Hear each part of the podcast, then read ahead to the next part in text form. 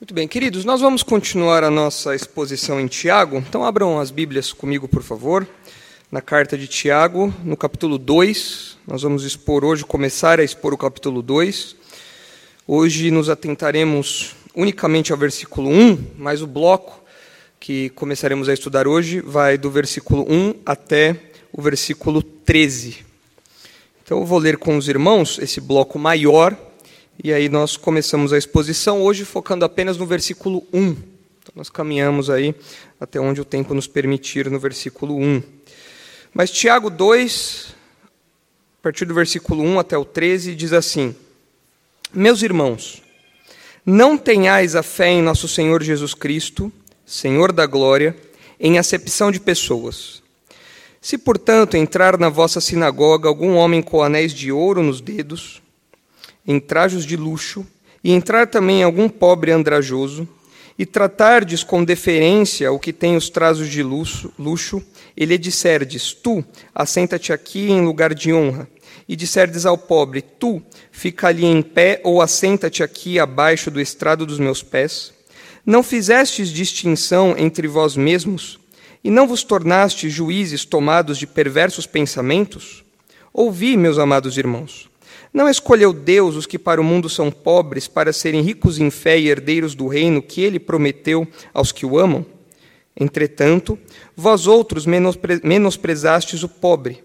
Não são os ricos que vos oprimem, e não são eles que vos arrastam para tribunais? Não são eles os que blasfemam um bom nome que sobre vós foi invocado? Se vós, contudo, observais a lei régia segundo a Escritura, amarás o teu próximo como a ti mesmo, fazeis bem. Se todavia fazeis acepção de pessoas, cometeis pecado, sendo arguidos pela consciência como transgressores. Pois qualquer que guarda toda a lei, mas tropeça em um só ponto, se torna culpado de todos. Porquanto aquele que disse não adulterarás, também ordenou não matarás. Ora, se não adulteras, porém matas, vens a ser transgressor da lei. Falai de tal maneira e de tal maneira procedei, como aqueles que hão de ser julgados pela lei da liberdade. Porque o juízo é sem misericórdia para com aquele que não usou de misericórdia. A misericórdia triunfa sobre o juízo. Então, os irmãos percebem aí que é um trecho grande. Ah, evidentemente, nós não abordaremos esse trecho todo em uma única pregação, nós vamos aos poucos fracionando o texto e trabalhando versículo por versículo. Ah, provavelmente os irmãos estão escutando um bip ah, constante. Não é uma bomba, eu garanto isso para vocês. Não é ah, nada para se preocupar. É um equipamento lá em cima que ele está apitando já ao longo da semana, já foi para manutenção, voltou e ainda continua fazendo esse bip. Então podem ficar tranquilos, não é nenhum timer, não é nenhum relógio que daqui a pouco vai marcar zero e tudo vai pelos ares. Podem ficar tranquilos que não é nada ah, perigoso. É claro que isso nos atrapalha um pouco, mas ah, conto aí com a força dos irmãos para nós nos concentrarmos e não deixar que esse apito nos incomode e nos atrapalhe, ok? Ah, nós estamos falando aqui no capítulo 2, nós estamos vendo que Tiago está falando, na verdade, a respeito de acepção de pessoas. Aí ah, esse é um daqueles textos que nós já conhecemos da carta de Tiago. É um, mais um dos textos famosos. Na verdade, nós estamos chegando à conclusão que Tiago é muito conhecido de nós. A, a carta de Tiago é muito conhecida, porque nós ah, temos visto aí várias passagens aqui são do nosso conhecimento, que em algum momento da nossa jornada cristã, da nossa vida cristã, nós já passamos, já esbarramos por esses, esses textos. E agora o capítulo 2 é um desses trechos que nós conhecemos, porque fala sobre o favoritismo, sobre o julgamento com parcialidade. Aqui todos os crentes podem cometer e que é um julgamento errado. Há tempos atrás, alguns anos atrás, acho que mais ou menos uns 10 anos atrás, quando uma estação a de metrô ia ser construída na, no Higienópolis, eu acho que hoje é onde é a estação Higienópolis Mackenzie.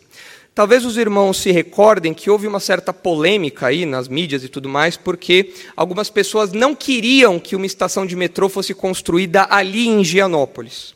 E uma mulher que foi entrevistada, ela acabou ganhando aí um pouco de destaque porque ela disse que levar o metrô para perto ali da região de Higienópolis traria para as redondezas gente diferenciada. E com gente diferenciada, acho que ela não estava se referindo a mim, ao pastor Robson, ao pastor Thomas, né? acho que não era esse tipo de gente diferenciada.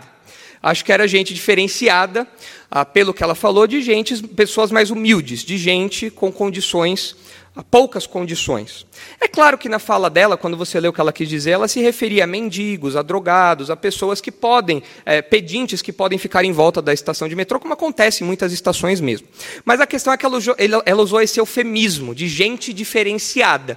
E aí o pessoal caiu em cima dela, ah, criticando essa, essa fala dela, essa postura dela, falando que o importante era levar o metrô para São Paulo e tudo mais. E a polêmica se estendeu tanto que algum tempo depois fizeram um churrascão da gente diferenciada. Aí eu queria ser gente diferenciada, para estar no churrascão lá. Né? Aí é a turma do Abadio lá no churrascão.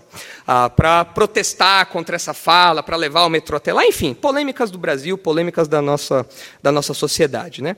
Mas, ah, quer aquela mulher tenha se expressado mal, independente do que ela queira ter dito e disse, ah, o fato é que nós, ah, como, como indivíduos, como seres humanos, nós podemos cometer o erro de julgar as pessoas pelas aparências nós podemos cometer o erro de fazer acepção de pessoas, de favorecer alguém por alguma, por alguma condição, seja uma condição social, seja a raça da pessoa, a nacionalidade da pessoa. Nós podemos incorrer nesse erro. Nós não estamos livres disso.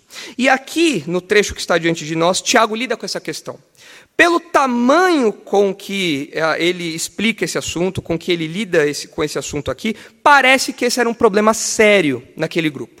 Parece que esse era um problema considerável que acontecia com aqueles crentes, e por isso Tiago dedica uma boa parcela da sua carta a lidar com isso. Então, aqui agora, nós começamos a caminhar num novo tópico. Já superamos o capítulo 1, entramos no capítulo 2 com um novo tópico. Mas os irmãos não podem perder de vista as conexões que existem entre o capítulo 1 e o capítulo 2.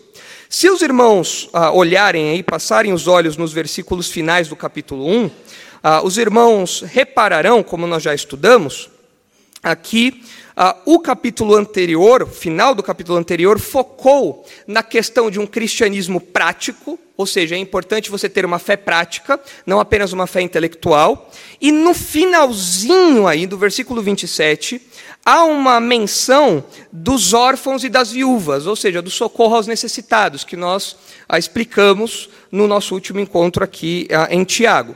E o capítulo 2, se os irmãos passarem os olhos aí pelo capítulo 2 inteiro, não apenas pelo que nós lemos aqui agora, os irmãos perceberão que o capítulo 2 gira em torno desses dois núcleos também. O primeiro núcleo, um cristianismo prático, uma fé prática, uma fé que não é apenas intelectual, interior, mas uma fé que se expressa de modo prático, de modo visível, de modo concreto, e também o tratamento aos, aos pobres, aqui no caso do texto, aos mais vulneráveis. Ah, quando nós falamos do cristianismo prático, nós percebemos essa conexão, porque essa sessão que nós estamos estudando aqui, ah, nós, quando olhamos para o versículo 14, nós vemos ah, de novo a menção da importância de um cristianismo prático, que não é só de palavras.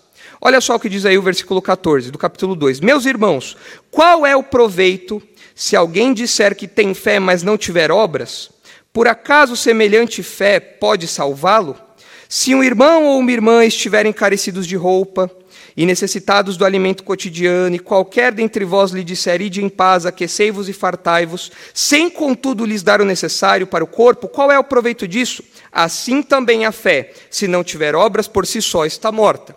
Então, o trecho que nós estamos estudando está imediatamente antes disso que eu acabei de ler. Então, na prática, ele está entre dois blocos. Esse bloco está entre dois outros blocos, que fala de uma, de uma fé prática fala de uma fé que vem para fora, de uma fé, que, uma fé que se expressa de modo concreto. Então Tiago não perdeu isso de vista.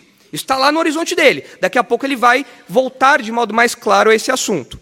E quando nós falamos do tratamento aos vulneráveis, né, do socorro aos vulneráveis, que ele menciona aí no capítulo, no final do capítulo 1, no versículo 27, nós percebemos já logo de cara aqui, ah, no trecho que nós estamos estudando, que ele fala sobre os ricos e os pobres sobre uma pessoa que tem condições, poucas condições, uma condição bem humilde, e uma pessoa que tem mais condições, uma pessoa rica. E no segundo bloco do capítulo 2, que nós estudaremos futuramente, a partir do versículo 14, nós vemos aí de novo, como acabei de ler, a menção de alguém necessitado, de alguém que não tem com que se aquecer, de alguém pobre. Então parece que Tiago está ampliando o que ele acabou de falar. Ele está avançando nos assuntos e há uma conexão temática. Ele não, não, não mudou a chave e agora está falando de coisas desconexas. Não. Ele está dando sequência ao que ele já vem tratando desde o capítulo 1. Ah, e se os irmãos observarem aí também, ah, no capítulo 2, esses dois blocos aí que vai, um bloco do versículo 1 até o versículo 13, e outro bloco do versículo 14 até o versículo 26, os irmãos perceberam também que esses dois blocos do capítulo 2, que compõem o capítulo 2, eles têm uma estrutura muito bem definida. É uma estrutura que se repete. Se os irmãos olharem, por exemplo, o versículo 1, os irmãos verão que tem a apresentação de um problema, que nós acabamos de ler aqui, é fazer acepção de pessoas. Se os irmãos olharem o versículo 14, que abre o segundo bloco, os irmãos verão que também há uma, há uma, uma apresentação de um problema, que é alguém que, tem, que diz ter fé, mas não tem obras. Se os irmãos olharem por cima aí os versículos 2 e 3 do capítulo 2, os irmãos verão que Tiago faz uma ilustração do problema que ele acabou de mencionar. Ele conta uma historinha. E se os irmãos olharem os versículos 15 e 16 do capítulo 2, os irmãos verão que Tiago também faz uma ilustração, ou seja, ele também conta uma historinha. Ele é muito didático, ele usa a mesma estrutura. E se os irmãos olharem os versículos 8 a 11 do capítulo 2, os irmãos verão que Tiago faz uma série de citações do Antigo Testamento. Se os irmãos olharem o versículo 21, 22 até o 25, os irmãos verão que ele cita Abraão e Raabe, personagens do Antigo Testamento também. Então nós vemos as referências que ele faz ao Antigo Testamento. Então qual é a estrutura do capítulo 2? Ele ainda está falando sobre o socorro aos necessitados, sobre uma fé prática que se expressa de modo concreto, e ele divide o capítulo 2 em dois grandes blocos.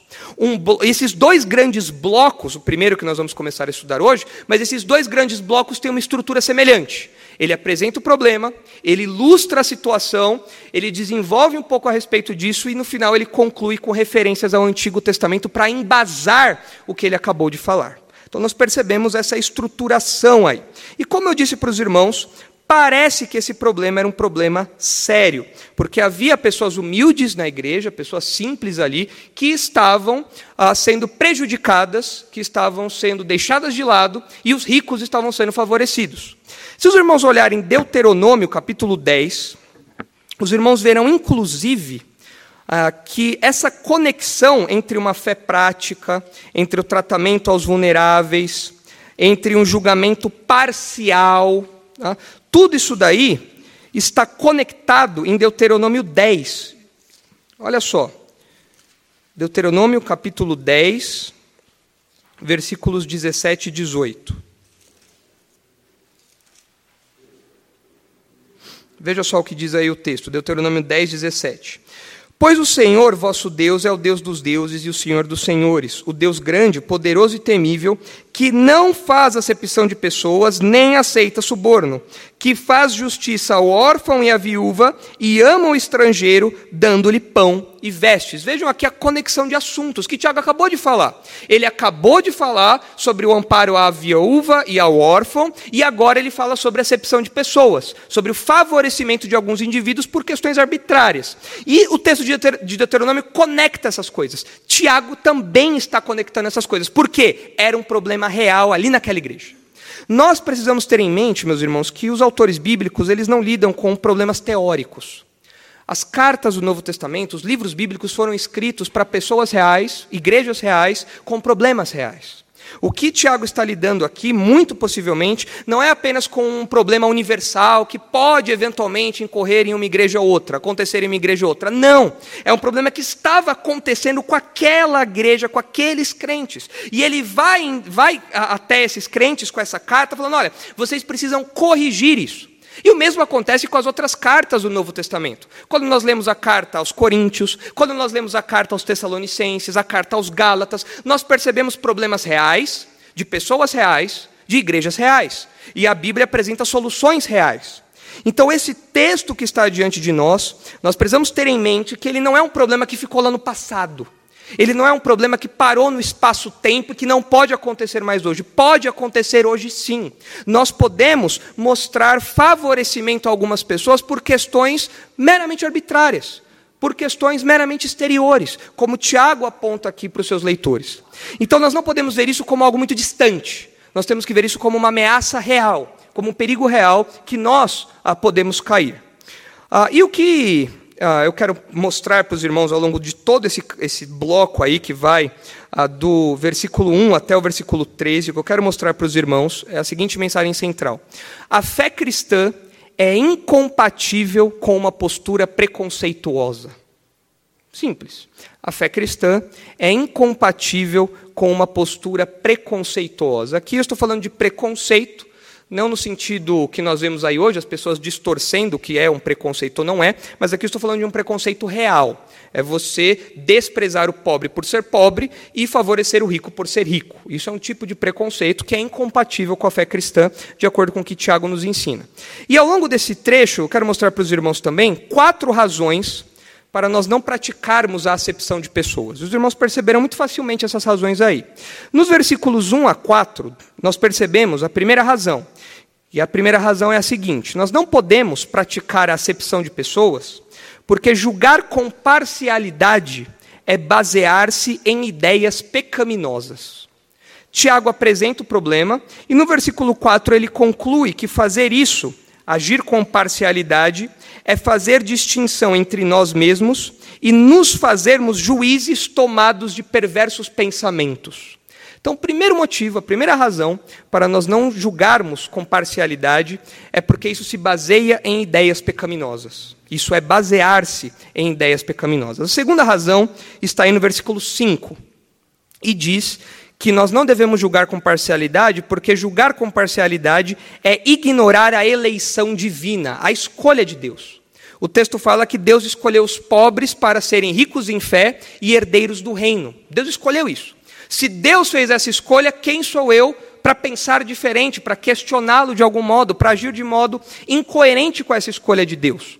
Então, a segunda razão para nós não praticarmos a acepção de pessoas é porque quando fazemos isso, ignoramos a eleição divina. A terceira razão está aí nos versículos 6, 7, e nós vemos que julgar com parcialidade é fechar os olhos para as injustiças conhecidas. É curioso ver aqui que acho que aqueles crentes gostavam de apanhar. Acho que eles gostavam, não é possível. Porque o texto fala que eram os ricos que levavam eles para os tribunais, eram os ricos que causavam problema ali para aqueles crentes, mas eles favoreciam os ricos ainda assim. Ah, o que é isso? Você gosta de apanhar? Você está sofrendo e você ainda favorece essa turma? Então, o, o, o, o que é apontado aqui é que julgar com parcialidade, quando você olha para a realidade, eles olhavam para a realidade deles, eles poderiam perceber com muita facilidade que julgar com parcialidade é você fechar os olhos para problemas, para injustiças conhecidas, ignorar isso, fazer vistas grossas a isso. E por fim, a última razão aí que nós vemos no bloco maior, que vai dos versículos 8 até o 13, é que julgar com parcialidade é quebrar a lei divina. Julgar com parcialidade é quebrar a lei divina. Ah, Tiago apresenta uma série de afirmações do Antigo Testamento, ele costura essas afirmações mostrando que quem julga com parcialidade desobedece à lei de Deus, vai contra a lei de Deus. Então, nós temos aí essas razões, nós vamos caminhando ah, uma por uma, tendo em mente a nossa mensagem central, que a fé cristã é incompatível com uma postura preconceituosa. Mas antes de nós entrarmos no versículo 1, eu gostaria só de fazer um adendo aqui muito rápido, que é, acho que vai nos ajudar, ou eventualmente pode ajudar alguém nessa nossa jornada aqui. Quando nós falamos sobre julgamento com parcialidade, acepção de pessoas, o exemplo de Tiago aqui diz respeito ao pobre e ao rico, isso muitas vezes mexe com as emoções, especialmente dos pobres, tá? com as pessoas menos favorecidas. Ah, porque nós sabemos que realmente existe injustiça, muitos ricos que são injustos, ah, mas nós precisamos ter em mente que uma pessoa rica, ela não é errada por ser rica, isso em si não, não é mostra de caráter, assim como uma pessoa pobre não, não tem a certeza, a garantia de santidade, de perfeição. Existem ricos e pobres que pecam, que não se arrependem, que cometem os erros apontados aqui por Tiago. Mas quando nós mexemos nesse assunto, muitas vezes as pessoas ficam ah, olhando para esse texto como base para suas murmurações e para suas reclamações.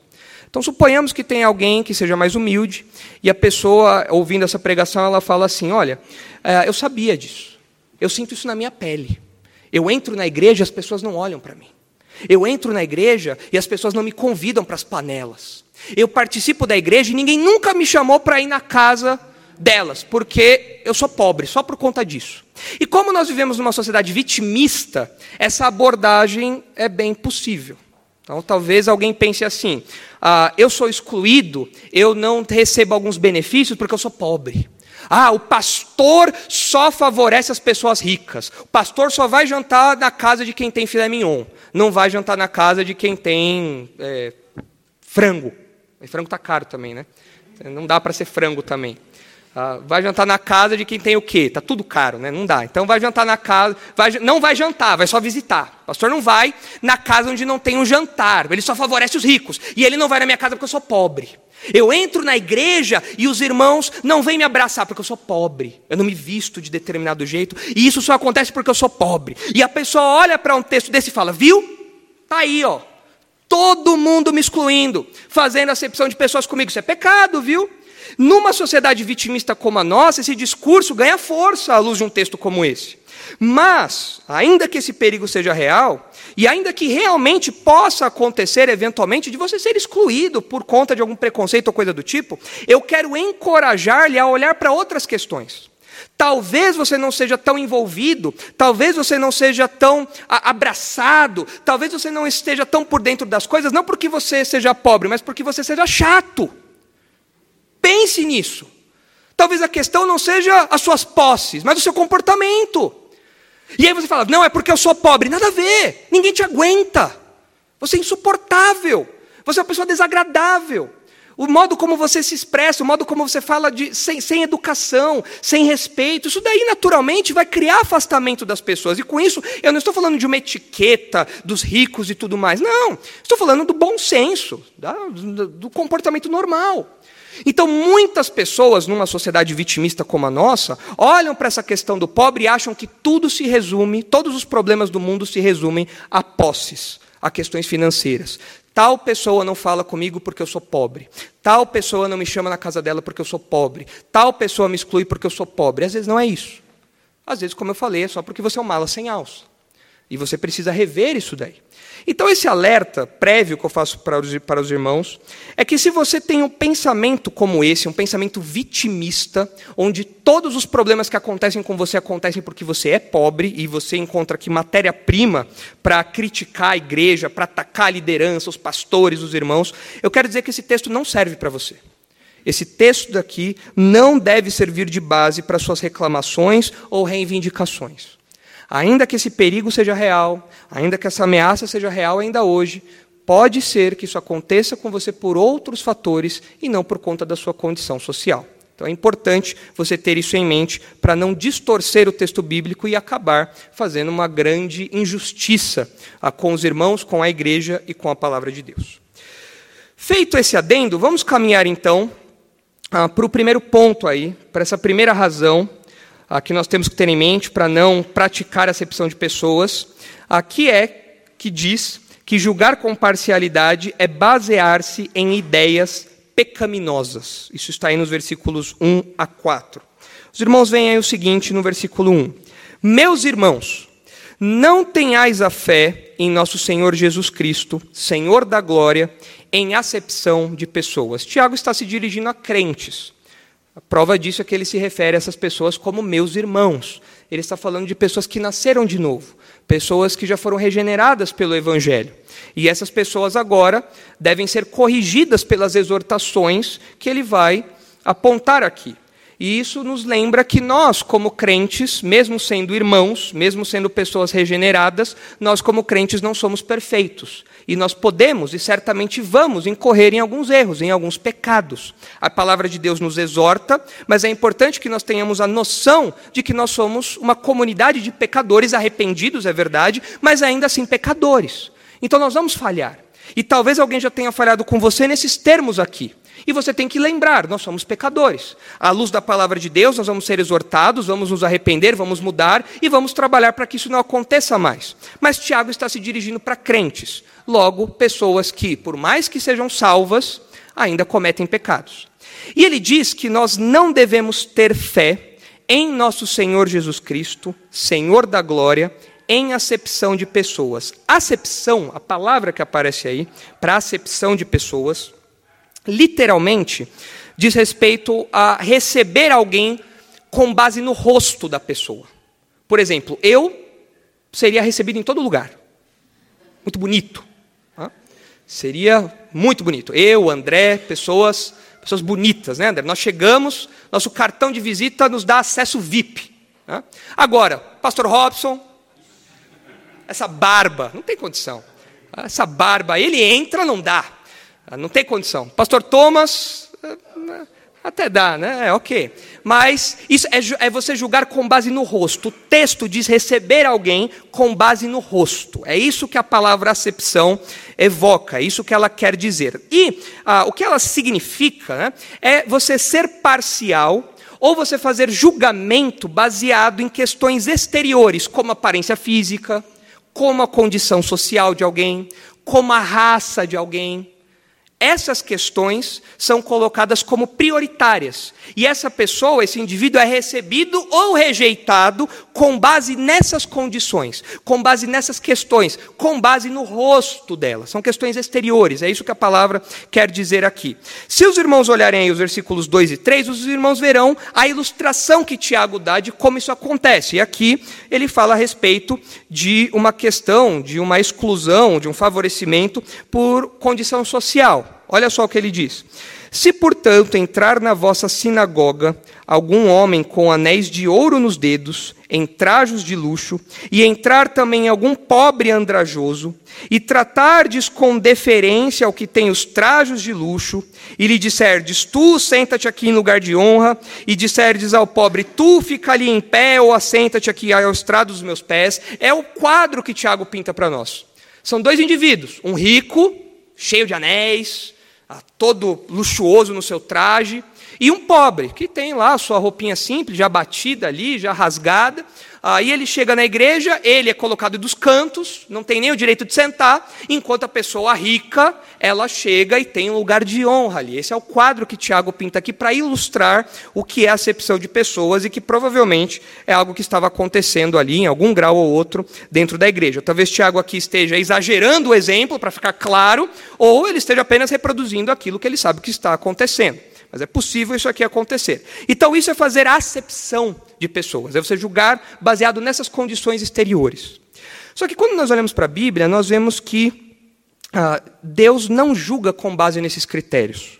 Se os irmãos olharem a famosa história que está em 1 Samuel 16, sobre a escolha do rei de Israel, quando Davi é ungido rei de Israel, se os irmãos olharem lá em 1 Samuel capítulo 16, ah, os irmãos verão ah, como é que funciona ah, como Deus ah, age, né, qual, que, no sentido de que ele não usa esses critérios exteriores como nós usamos. E Deus fala isso abertamente.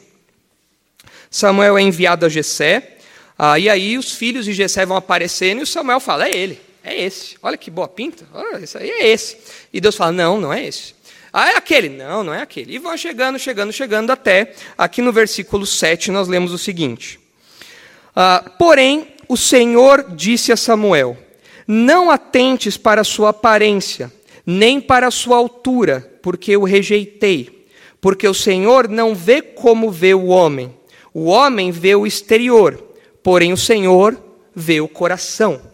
Isso quer dizer ah, que na sua escolha, na sua eleição de quem seria o rei de Israel, em tudo que Deus escolhe, Deus não leva em conta apenas questões exteriores. Deus leva em conta o coração dos indivíduos, os, propósitos interiores. Deus vê muito mais do que nós podemos ver, porque nós, nós não conseguimos olhar o interior das pessoas, nós só vemos o que está por fora. Nós vemos expressões do interior, mas o nosso julgamento é baseado naquilo que nós vemos. Com Deus não é assim. Deus consegue olhar no interior do homem. Então Deus não julga fazendo acepção de pessoas com esses critérios arbitrários que nós temos. Ah, se os irmãos olharem também Levítico, capítulo 19, os irmãos verão que desde o Antigo Testamento a parcialidade é condenada. Em Levítico 19, 15, nós lemos o seguinte. Levítico 19, 15.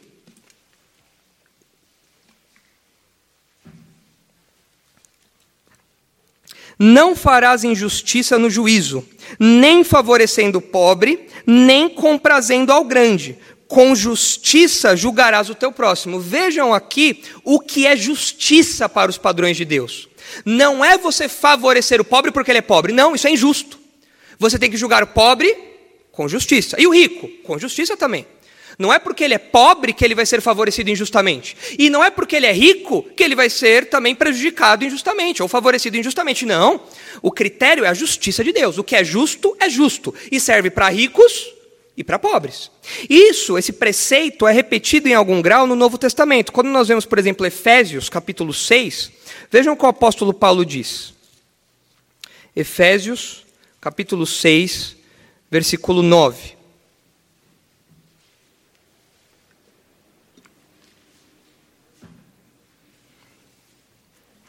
A parcialidade também é condenada no Novo Testamento. E veja o que o apóstolo Paulo diz numa série de instruções que ele dá a respeito da relação entre senhores e servos, entre funcionários e patrões, por assim dizer. Veja o que ele diz aí ah, no versículo 9. E vós, senhores, ele acabou de falar dos servos, agora ele vai se dirigir aos senhores. E vós, senhores, de igual modo procedei para com eles deixando as ameaças, sabendo que o Senhor, tanto deles como vosso, está nos céus, e que para com ele não há acepção de pessoas. Não existe um senhor para o servo e um senhor para o senhor, para o dono ali daqueles servos. Não, é o mesmo senhor para os dois. E este senhor não favorece o senhor e não favorece o servo só porque é senhor ou só porque é servo. Ele julga de modo reto, sem acepção de pessoas. Esse é o padrão que é colocado no Novo Testamento. Além disso, é importante nós lembrarmos que no Novo Testamento é enfatizado, de modo muito claro, tanto em Gálatas como em Colossenses, é enfatizado a unidade plural da igreja. O que eu quero dizer como unidade plural? Dentro da igreja nós temos pessoas de toda classe social. Nós temos ricos, pobres, classe média, negros, brancos, a pardos, índios, japoneses, homens, mulheres, nós temos tudo isso dentro da igreja. Se os irmãos olharem Gálatas capítulo 3, os irmãos verão essa ênfase que o Novo Testamento dá e a beleza da igreja. Deus colocou na igreja pessoas de condições diferentes que no mundo talvez nunca conseguissem conviver pacificamente, mas dentro da igreja isso é possível por conta do evangelho. O que nós vemos aí fora das pessoas brigando por condições sociais e tudo mais, é uma questão que dentro da igreja é solucionada, há um convívio pacífico entre os crentes por conta do evangelho. Não são apenas medidas sociais que resolvem esse problema. Não. O que resolve o problema de uma convivência que não é pacífica entre esses grupos todos distintos, o que resolve esse problema é o evangelho, é isso. É Jesus Cristo lavando os pecadores e colocando os pecadores dentro da igreja. E se os irmãos olharem o, capítulo 3 de Gálatas, os versículos 26 e 20 a 29, os irmãos verão o seguinte: Gálatas 3, 26 a 29. Olha só. Pois todos vós sois filhos de Deus mediante a fé em Cristo Jesus. Porque todos quanto fostes batizados em Cristo, de Cristo vos revestistes. Dessarte não pode haver judeu, nem grego, nem escravo, nem liberto, nem homem, nem mulher, porque todos vós sois um em Cristo Jesus. E se sois de Cristo, também sois descendentes de Abraão e herdeiros segundo a promessa. Os pobres são herdeiros? São. Os ricos são herdeiros? São. Os escravos são herdeiros? São. As mulheres? São. Os homens? São. O judeu? É. E o grego? Também. Todos aqueles que creem em Jesus como Salvador fazem parte da igreja e são herdeiros das bênçãos de Abraão. Todos. Então não existe na igreja a, essa a, a, oportunidade, não deveria existir essa realidade, esse perigo a, de favorecimento de um ou de outro por conta dessas questões superficiais aqui. O apóstolo Paulo é muito claro na sua fala. Não existe isso dentro da igreja de alguém ser mais importante do que outro, de alguém ter uma posição por conta desses fatores: sexo, condição social, nacionalidade. Não existe isso. Dentro da igreja, todos os crentes fazem parte da igreja, estão no mesmo nível aí, são herdeiros de Abraão, herdeiros segundo a promessa, descendentes de Abraão. Ah, isso nos ensina, meus irmãos, que o alerta que Tiago faz aqui, à luz dessas, desses outros textos que nós lemos, isso nos, ah, nos, nos, traz a verdade à tona de que, por conta do pecado, existe uma tendência no ser humano de criar mecanismos ah, de criar critérios arbitrários para favorecer algumas pessoas e excluir outras. Existe uma tendência, por conta do pecado, nós temos essa tendência ah, não apenas preferências que nós temos. Cuidado, o texto aqui não está falando que você não pode ser mais amigo de um do que de outro e tudo mais. O que o texto fala é que você não pode ser mais amigo de um ou de outro, ou receber e tratar melhor um ou outro por conta dessas condições, essas condições superficiais, essas condições que não são condições legítimas, são condições arbitrárias, condições banais, condições, condições fúteis à luz da, da, do Evangelho. Ah, o texto fala que nós não podemos fazer isso, mas por conta do pecado, o ser humano tem uma tendência de criar mecanismos que promovem isso. Ah, eu me lembro anos atrás, quando eu li esse livro aqui, do George Orwell, Revolução dos Bichos, acredito que muitos irmãos já tenham lido já. O pastor Robson já leu, ah, é um livro muito bom. Ah, eu li isso aqui no ensino médio. Os jovens que ainda não leram têm que ler esse livro. É uma historinha. Se você só falta desenhar aqui, para pintar o porquinho, a vaquinha, ah, porque é um livro muito fácil de entender, mas é uma sátira, é um livro crítico, ácido contra ah, o regime comunista. Ah, e é curioso que, ah, eu não vou contar, não vou dar spoiler aqui do livro, né? mas como o próprio nome sugere, a Revolução dos Bichos é uma fazenda onde os animais se rebelam e eles tomam o controle da fazenda. E logo no, logo no começo do governo dos, dos animais ali, que é uma, uma parábola, né, uma sátira aí do governo comunista, ah, são escritos sete mandamentos na, no topo do, do, celeiro. São escritos sete mandamentos. Ah, e o último dos mandamentos é que todos os animais são iguais. Ah, porque eles estavam promovendo a igualdade. Porque o dono da fazenda via a diferença entre um animal e outro. Mas aí os animais falam: não, todos os animais são iguais. O porco, a vaca, o cachorro, é todo mundo igual. O livro vai passando, e agora eu vou ter que dar um spoiler, porque senão a minha ilustração vai ficar sem propósito. Uh, os irmãos leiam depois. Uh, mas uh, o livro vai passando, e uma a uma, um a um, esses mandamentos, essas regras, essas leis vão caindo, vão sendo alteradas, para mostrar a corrupção que há naquele governo. e no final já do livro, nas últimas páginas do livro, ah, alguns animais, já passado muito tempo já, ah, eles veem na, ao longe ali ah, que todos aqueles mandamentos se tornaram um só. E o mandamento é o seguinte: todos os bichos são iguais, mas, aí vem na linha de baixo, alguns bichos são mais iguais do que outros. Ou seja, alguns animais eram favorecidos, enquanto outros podiam ser tratados de modo igual. E aqui, no caso, os porcos eram os favorecidos. Então é um livro muito legal para você ler e ilustra ah, de modo muito lúdico essa tendência que o ser humano tem. Nós temos uma tendência de criar mecanismos que favorecem e excluem as pessoas por critérios arbitrários, que muitas vezes nos beneficiam. Por que, que é bom eu excluir um amigo pobre e abraçar o um amigo rico? Por quê? Porque eu não vou gastar, eu vou ganhar, né? Eu vou gastar o dinheiro do outro, não vou gastar o meu dinheiro. São critérios que eu uso para favorecer um e excluir o outro. Por que, que o camarada aqui de Tiago, por que, que ele vai tratar de modo incrível o rico que chega na igreja? Porque ele pode contribuir ali com a igreja, pode trazer um grande dízimo, pode ajudar ali com uma grande oferta, é alguém de influência, pode falar com os deputados, com os vereadores, com os senadores, pode conseguir alguma coisinha para a igreja, então vamos tratá-lo bem. Mas e o pobre? Ah, o pobre não traz benefício nenhum. O pobre não nos favorece em nada, pelo contrário, o pobre nos dá despesa nos dá dor de cabeça, então vamos tratá-lo de qualquer jeito.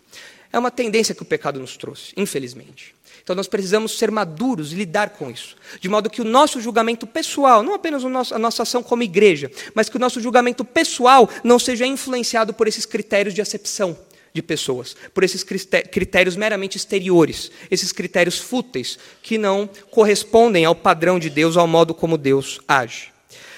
Mas o que chama a nossa atenção aqui nesse texto ah, é que ah, Tiago fala que não é possível ter a fé em nosso Senhor Jesus Cristo, Senhor da glória.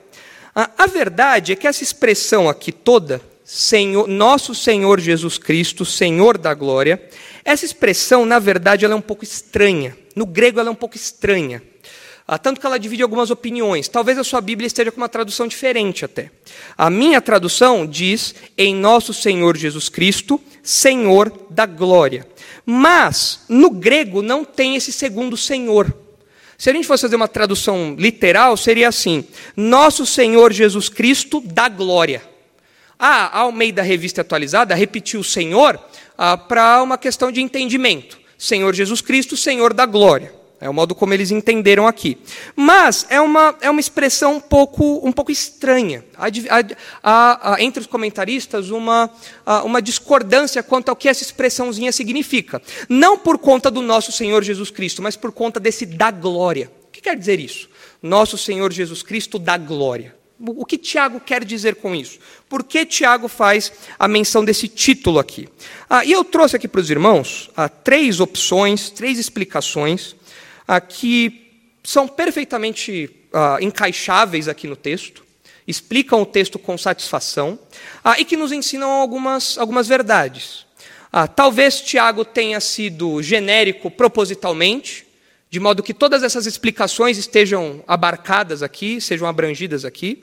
Ah, ou talvez a opção que Tiago tem em mente, nós podemos optar por uma delas aqui que nós acharmos melhor. Então eu vou apresentar essas três opções para os irmãos, e os irmãos entenderão o que é esse Senhor da glória. O que quer dizer isso? O que quer dizer o fato de Jesus ser o Senhor da glória? Numa primeira leitura nós entendemos, é alguém glorioso, mas será que é só isso que Tiago quer dizer? Então me acompanhe aí rapidamente nessas três possibilidades e vamos tirar algumas aplicações, vamos extrair alguns princípios disso para a nossa vida. A primeira opção, quando o texto fala aí sobre nosso Senhor Jesus Cristo, Senhor da glória, a primeira opção é que Jesus é a glória.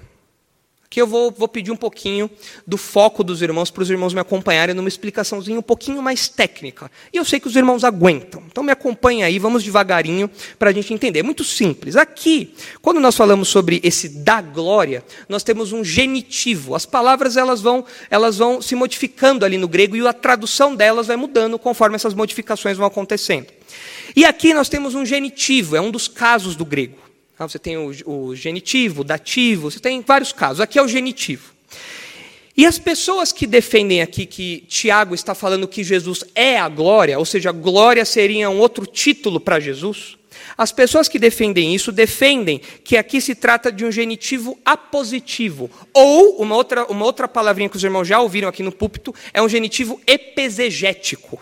Ou seja, o que Tiago está falando é assim: a tradução poderia ser a seguinte: ah, Meus irmãos, não tenhais a fé em nosso Senhor Jesus Cristo, que é a glória. É uma explicação. Glória é um sinônimo de Jesus Cristo, é um título sinônimo ali. E aí você fala, mas como assim Jesus é a glória?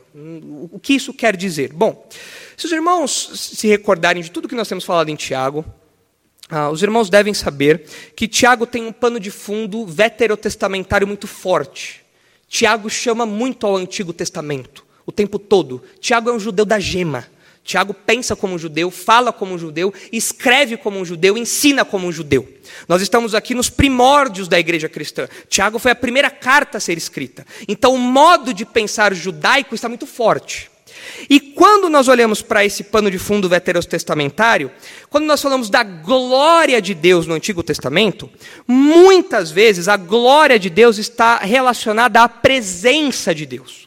No texto que nós lemos hoje, na nossa leitura bíblica aqui de 2 Crônicas, se não me engano, nós lemos a inauguração do templo. Foi isso, pastor Robson? É 2 Crônicas capítulo 6, 5.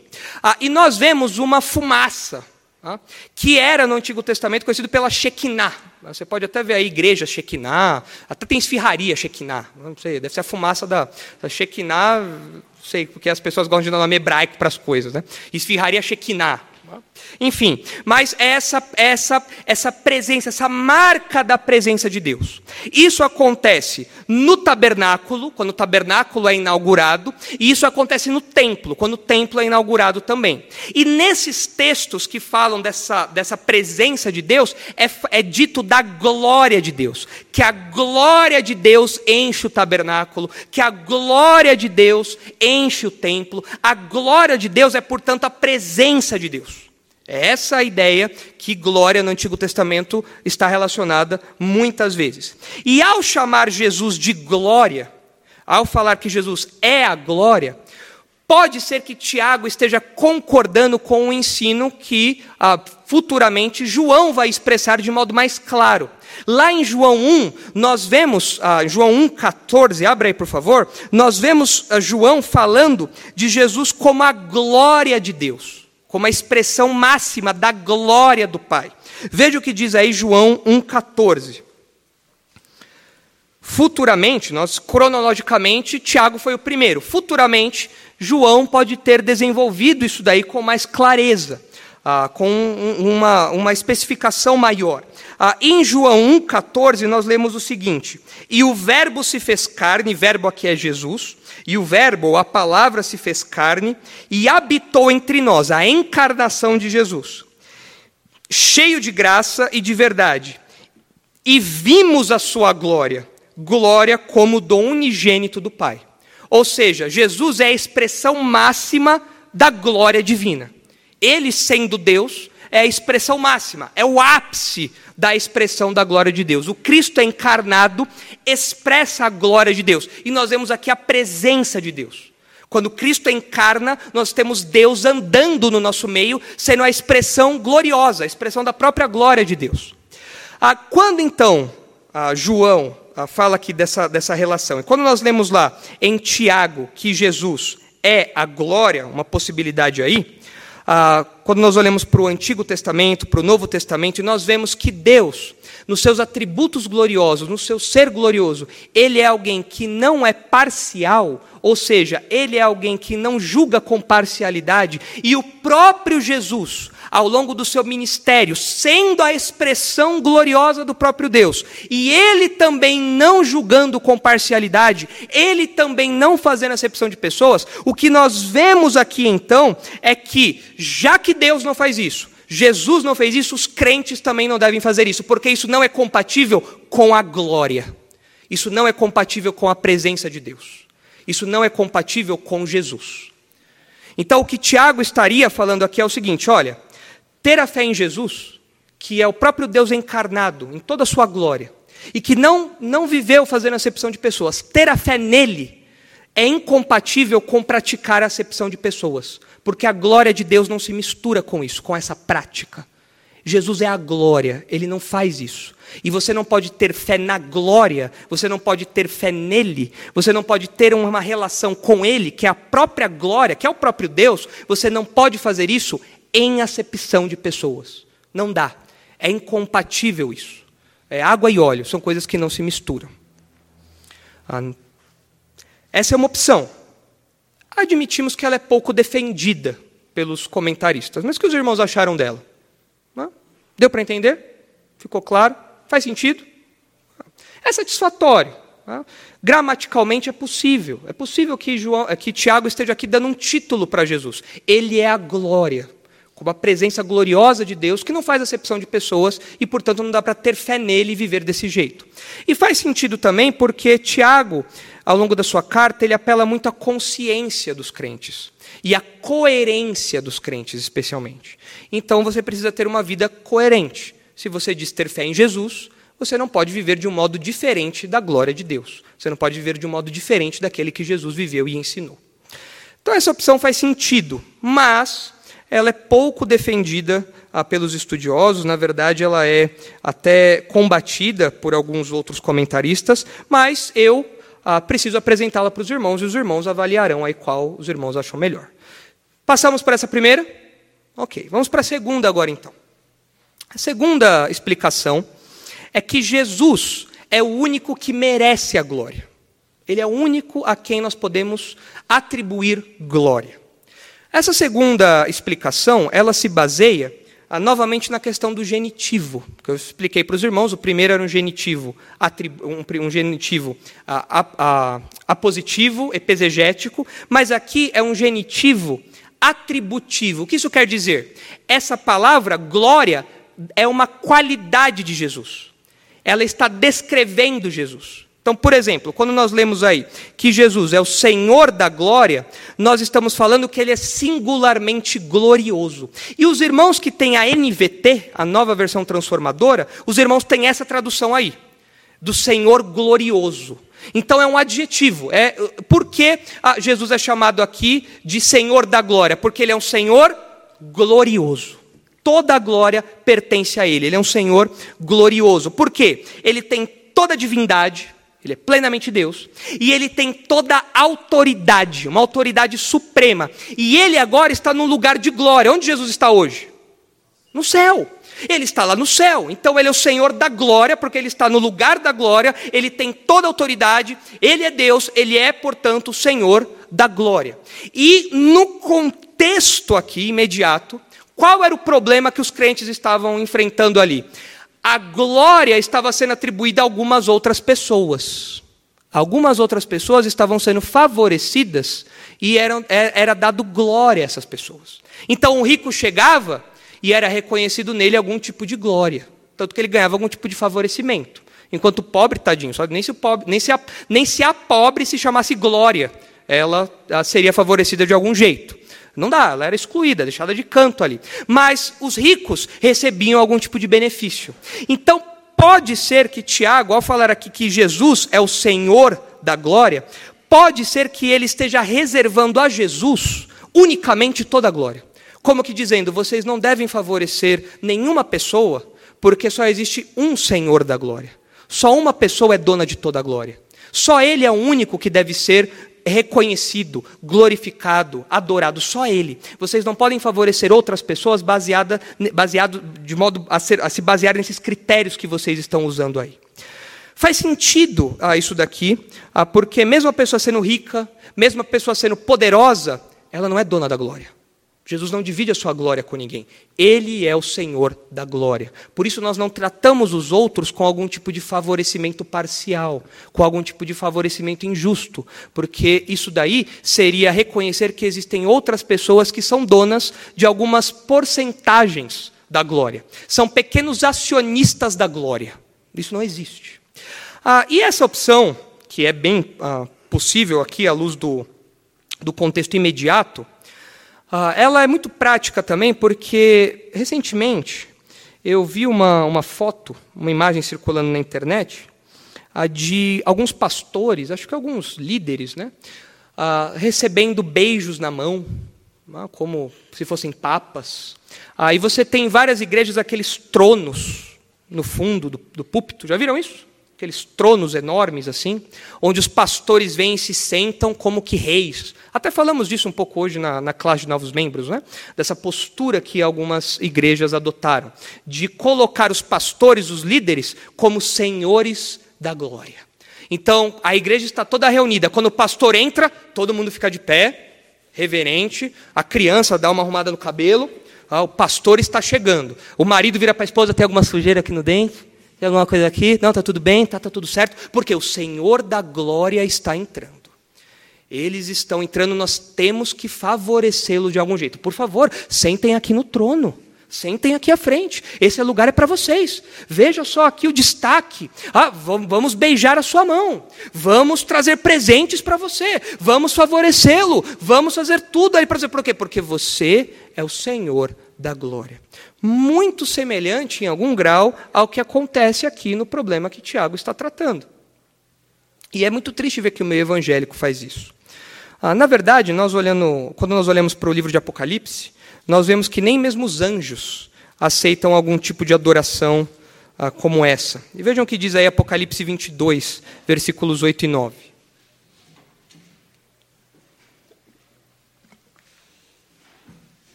Jesus é o único que merece toda a glória. Ele é o Senhor da glória. Logo, não dividam a glória de Jesus com outras pessoas, favorecendo essas outras pessoas de algum modo. Veja o que diz aí Apocalipse 22, ah, versículos 8 e 9. Eu, João, sou quem ouviu e viu essas coisas. E quando as ouvi e vi, prostrei-me ante os pés do anjo que me mostrou essas coisas para adorá-lo.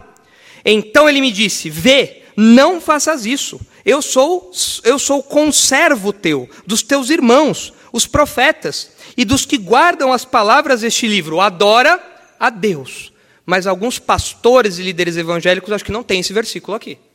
Porque as pessoas chegam para beijar os pés, as pessoas chegam para beijar a mão, as pessoas chegam para os lugares de honra, para veneração, e esses pastores excluíram esse texto da Bíblia. Muito triste ver isso como o meio evangélico acabou dividindo a glória que é unicamente de Cristo, que pertence somente a Deus. Então pode ser que Tiago esteja, ao falar, ao falar Senhor da glória, pode ser que ele esteja pensando nessa verdade.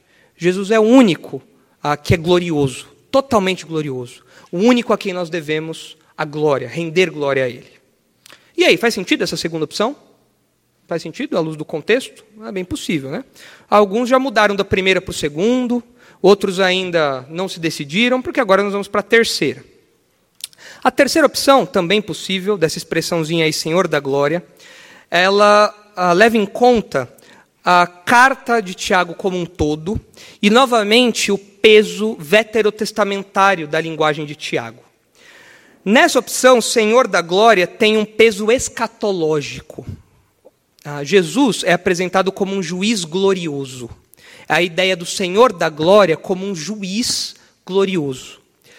Ah, como eu disse, ah, Tiago tem uma linguagem muito forte do Antigo Testamento, e além da questão da presença de Deus, que nós mencionamos no primeiro ponto, ah, no Antigo Testamento, às vezes a glória de Deus também está relacionada ao juízo de Deus. Vejam, por exemplo, Ezequiel 39. Nós vemos isso em Êxodo também.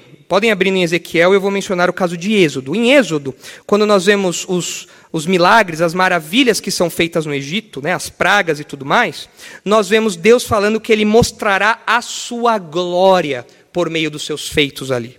O juízo contra os egípcios. E quando nós olhamos para Ezequiel 39, nós vemos também essa questão do juízo, da glória de Deus como seus atos de justiça, como seus juízos. Olha só Ezequiel 39, versículos 21 e 22. Olha só. Ezequiel 39, 21. Manifestarei a minha glória entre as nações, e todas as nações verão o meu juízo, que sobre elas tiver descarregado Desse dia em diante, os da casa de Israel saberão que eu sou o Senhor, seu Deus. No versículo 21 fica muito claro, há uma comparação aí da manifestação da glória com as nações vendo seu juízo. Então a glória de Deus no Antigo Testamento, em algumas ocasiões, também é conectada com o juízo de Deus. E quando nós olhamos para o Novo Testamento, nós estamos falando de Jesus como o Rei da Glória. Quando nós olhamos para o Novo Testamento, nós aprendemos que no futuro Jesus voltará em glória. Veja o que diz aí Mateus 24. Vire as páginas da sua Bíblia aí para Mateus, capítulo 24, versículo 29.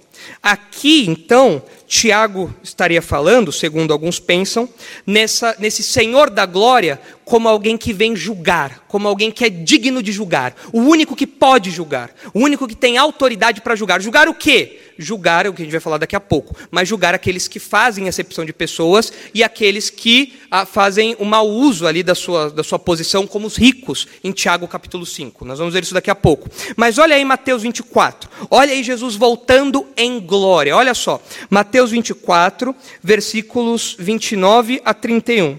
Logo em seguida a tribulação daqueles dias, o sol escurecerá, a lua não dará sua claridade, as estrelas cairão do firmamento e os poderes do céu serão abalados. Então aparecerá no céu o sinal do Filho do Homem. Todos os povos da terra se lamentarão e verão o Filho do Homem vindo sobre as nuvens no céu com poder e muita glória. E aí nós vemos no versículo 31 o juízo começando. Olha só. E ele enviará os seus anjos com grande clangor de trombeta, os quais reunirão os seus escolhidos dos quatro ventos de uma a outra extremidade dos céus. Nós vemos ele voltando em glória. Ele é o Senhor da glória que está voltando em glória. Olha agora Tito, capítulo 2. Veja o que o apóstolo Paulo fala para Tito, capítulo 2.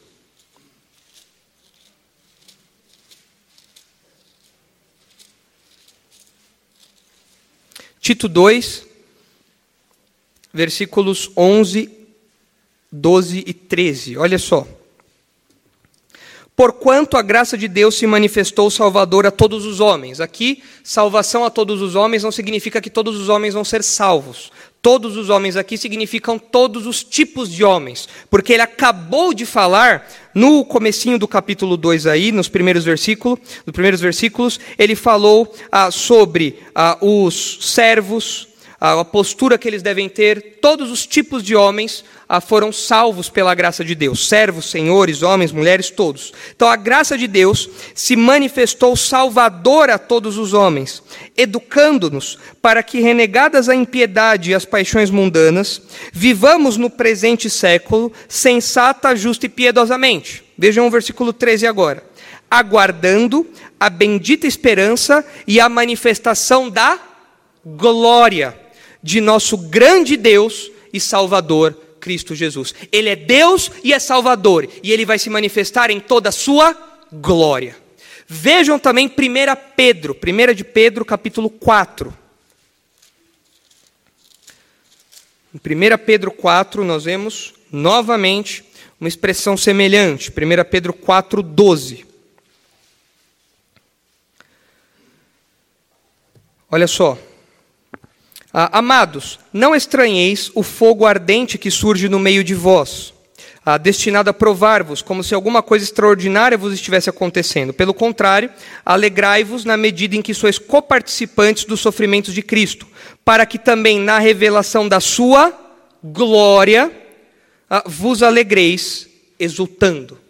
Então, parece que os autores bíblicos, quando olham para o retorno de Jesus, eles conectam o retorno de Jesus à manifestação da glória.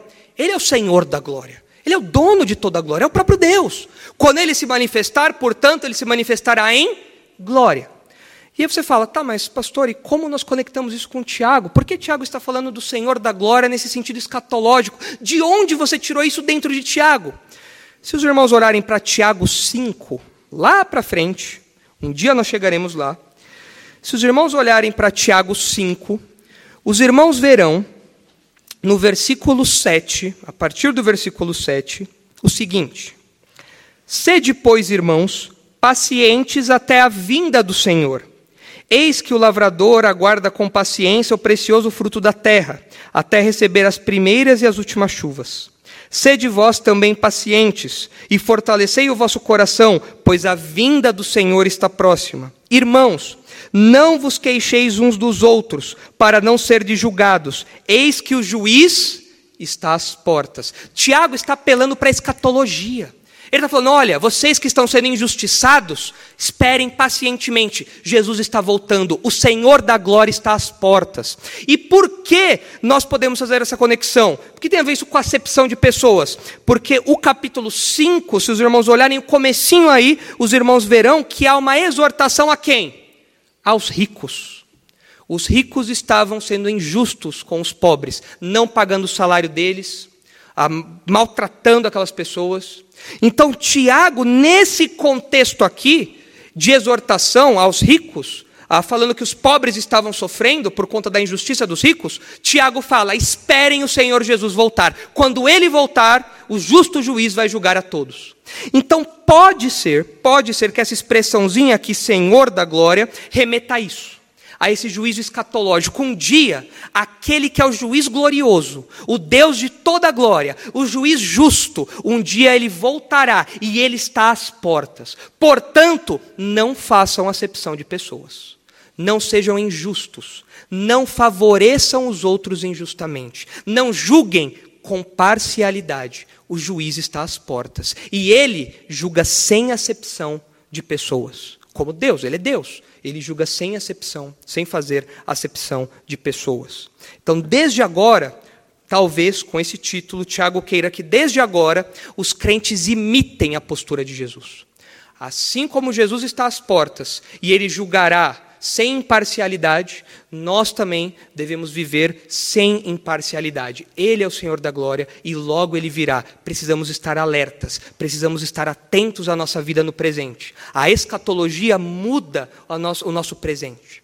Se os irmãos olharem também Colossenses capítulo 3, ah, os irmãos verão ah, que de fato essa expressãozinha aí, Senhor da glória, se entendida desse jeito, ah, não é apenas um título de reverência que Tiago faz, reconhecendo que Jesus é glorioso, que Jesus é Deus, que Jesus está nos céus, que dele é toda a autoridade. Isso, isso claro, está embutido nessa expressão. Mas, se nós adotarmos essa, essa opção escatológica aqui, ah, nós podemos é, é, ver como essa manifestação futura de Deus, de Jesus, uh, muda o nosso presente hoje, no que diz respeito à acepção de pessoas também. Olha o que diz aí Colossenses 3, 22. Diz assim: Servos, obedecei em tudo ao vosso Senhor segundo a carne, não servindo apenas sob vigilância, visando tão somente agradar a homens, mas em sigeleza de coração, temendo ao Senhor. Tudo quanto fizerdes, fazei-o de todo o coração, como para o Senhor e não para os homens, cientes de que recebereis do Senhor a recompensa da herança. A Cristo, o Senhor, é que estais servindo. Pois aquele que faz injustiça receberá em troco a injustiça feita, e nisto não há acepção de pessoas. O apóstolo Paulo diz que num universo governado por Deus, Deus instituiu um princípio em que as obras más, cedo ou tarde, recebem um pagamento. A injustiça recebe um pagamento. E a justiça também recebe um pagamento. Sejam servos, sejam senhores, não há acepção de pessoas, o salário vem.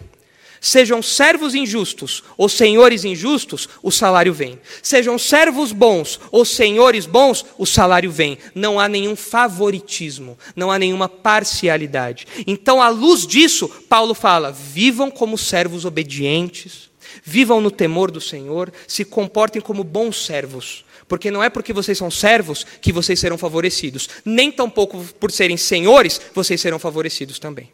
Ah, vejam também 1 Pedro novamente, 1 Pedro 1,17. 1 Pedro 1,17. Veja o que o apóstolo Pedro diz logo no começo da sua carta.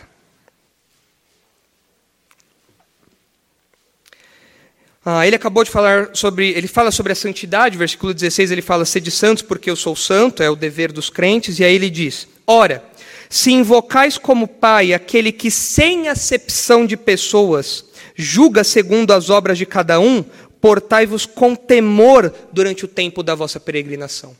O fato de Deus julgar sem acepção de pessoas deve fazer com que os crentes vivam hoje de modo mais santo. Deve fazer com que os crentes vivam hoje ah, de modo mais zeloso, temendo a Deus. É o que ele fala aqui com temor durante o tempo da vossa peregrinação. Não pense que por você ser filho de Deus, você terá algum tipo de abrandamento das coisas. Claro, aqui nós, os filhos de Deus não estão sujeitos ao juízo de Deus eterno. É claro que não, nós somos libertos disso. A nossa culpa foi retirada. Mas nós ainda como crentes, nós precisamos dar satisfação a Deus do que nós fazemos com a nossa vida do que nós fazemos com as nossas mãos, com as nossas obras. Nós damos satisfação a Deus. Nós precisamos, precisaremos prestar contas a Deus um dia da nossa vida. Não para salvação e perdição, mas para, o nosso galardão, para a nossa avaliação. Como, como, Senhor, como foi o meu serviço? Senhor, como foi o meu tempo de serviço ao Senhor? Avalie isso. Ah, e Deus faz isso sem acepção de pessoas. Então isso me leva a viver em temor. É um juiz justo que não vai me favorecer. Aqui não vai ter algum tipo de abrandamento ali para a avaliação que ele faz. Ah, então, essa realidade que Tiago apresenta, ela é muito possível de ser entendida desse jeito, ah, à luz de toda a carta e à luz desse contexto uh, veterotestamentário que Tiago parece chamar várias vezes. Então, nós temos essas três opções aí: Jesus sendo a própria glória, Jesus sendo o único digno de glória, o Senhor de toda glória, e Jesus sendo esse Senhor da glória como juiz. E ele sim vindo gloriosamente para julgar, e os crentes deveriam ter isso em mente. E aí? Qual opção vocês preferem? A três? Juiz. Todo mundo gosta do juiz. Acho que aqui no Brasil a gente não tem juiz, há muito juiz decente, né? Então a gente gosta de saber que um juiz decente um dia virá, o Senhor da glória. As três opções são válidas. E as três opções nos ensinam. Essa expressão aqui, talvez ela tenha sido realmente abrangente, genérica, porque talvez Tiago tenha deixado isso em aberto, de modo que nós podemos adotar essas visões e aprender com elas. Mas para nós terminarmos, eu gostaria de ler mais um texto com os irmãos, que é Romanos capítulo 2. Ah, se tem alguém aqui ainda ah, que não é crente, esse título, Senhor da Glória, à luz disso que nós acabamos de falar, sobre Jesus sendo juiz. Ah, se tem alguém que não é crente ainda, essa, essa, esse título, né, essa expressão Senhor da Glória, deve trazer um certo pavor. Por que deve trazer um certo pavor? Ah, porque Deus também não fará acepção de pessoas em seu julgamento final. Veja só o que diz Romanos capítulo 2, a partir do versículo 2. Ah, bem sabemos que o juízo de Deus é segundo a verdade contra os, contra os que praticam tais coisas. Tu, homem, que condenas os que praticam tais coisas e fazes as mesmas, pensas que te livrarás do juízo de Deus? Ou desprezas a riqueza da sua bondade, tolerância e longanimidade, ignorando que a bondade de Deus é que te conduz ao arrependimento? Mas segundo a tua dureza e coração impenitente, acumulas contra ti mesmo ira para o dia da ira e da revelação do justo juízo de Deus, que retribuirá a cada um segundo o seu procedimento a vida eterna aos que, perseverando em fazer o bem, procuram glória, honra e incorruptibilidade. Mas ira e indignação aos facciosos que desobedecem à verdade e obedecem à injustiça. Tribulação e angústia virão sobre a alma de qualquer homem que faz o mal, ao judeu primeiro e também ao grego. Glória, porém, honra e paz a todo aquele que pratica o bem, ao judeu primeiro e também ao grego. Porque para com Deus não há acepção de pessoas. O que, o que Paulo está falando aqui? Talvez você pense, eu sou judeu. Eu, Deus, Deus vai olhar para mim de um jeito diferente. Ele vai me favorecer de algum modo, porque eu sou judeu. Então o juízo dele vai ser menos severo.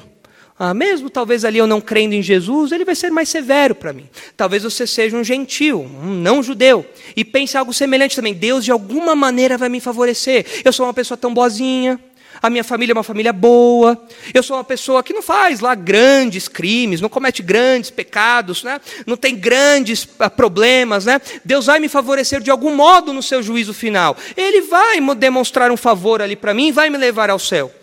Paulo fala: Deus não julga com acepção de pessoas. Não há nenhum tipo de favorecimento. Para com Deus não há acepção de pessoas. Judeus e gentios, todos, estão debaixo da condenação de Deus. Todos. E como nós saímos da condenação de Deus? Por meio do Evangelho. Crendo em Jesus Cristo como Salvador, isso daqui, essa culpa, esse problema ah, é retirado de nós e agora nós podemos nos relacionar com Deus. Então não pense que Deus é como nós que Deus dá um jeitinho brasileiro e favorece uma pessoa ou outra.